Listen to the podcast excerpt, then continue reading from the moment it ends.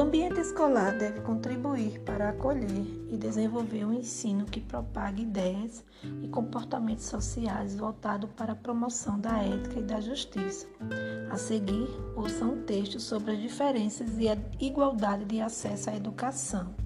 Na atualidade, o discurso da educação inclusiva tomou conta do cenário nacional de maneiras variadas na forma de políticas, leis e práticas pontuais, esse discurso perpassa nosso sistema educacional.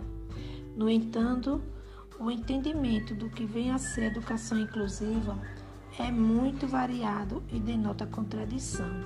A educação como um direito de todos, garantida através da democratização do ensino, por si só deveria ser inclusiva, uma vez que o termo todos não admite exclusões. O problema existe quando a diferença instrui desigualdade. Por exemplo, é a situação em que, em referência a uma pessoa que é portadora de algum tipo de deficiência ou que tem uma determinada vinculação religiosa, ou ainda que apresenta uma cor de pele diferenciada a sociedade oferece um tratamento diferenciado a essas pessoas em função de sua natureza, de suas características e de suas opções. Trata-se, portanto, de estar em um campo de alto risco, em que a diferença fundamenta a desigualdade. Bustin, 2007. A escola tem que acolher os diferentes e criar mecanismos para sua participação. Esse conceito tem sido cada vez mais difundido e adjetivamos a educação de inclusiva para marcar que ela deverá assumir aqueles historicamente foram excluídos do sistema comum de ensino e criar condições, mesmo que isso signifique total reestruturação do sistema proposto para garantir a sua participação. Carneiro, Reuma Aurel Carbone.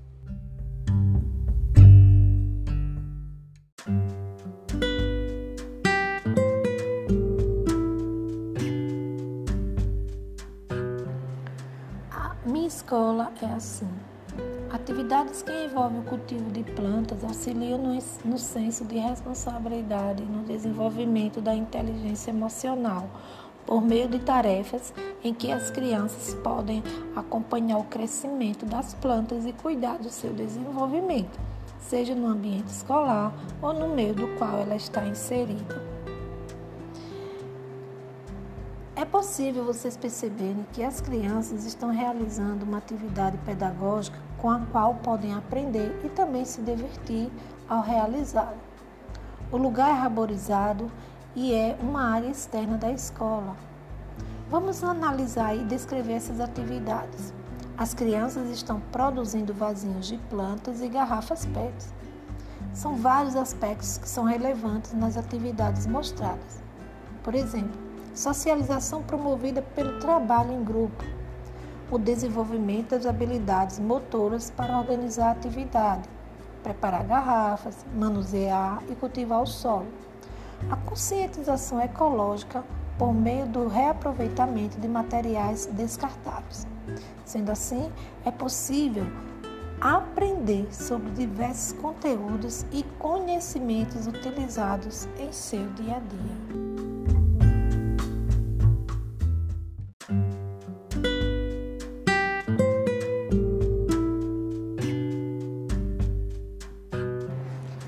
Escola, lugar de aprender e ensinar. As cenas que representam vivências diárias e seu entendimento pode ser facilitado com base no conhecimento sistematizado nas aulas. Os aprendizados na escola são significativos para os alunos conviver em sociedade na realidade local e busca valorizar o conhecimento adquirido ao longo da vida escolar.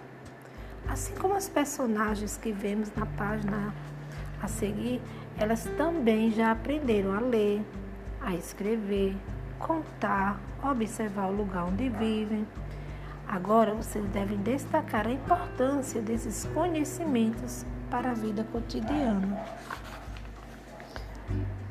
A seguir, iremos ouvir um texto onde destacar o papel do professor e dos alunos no processo de ensino-aprendizagem.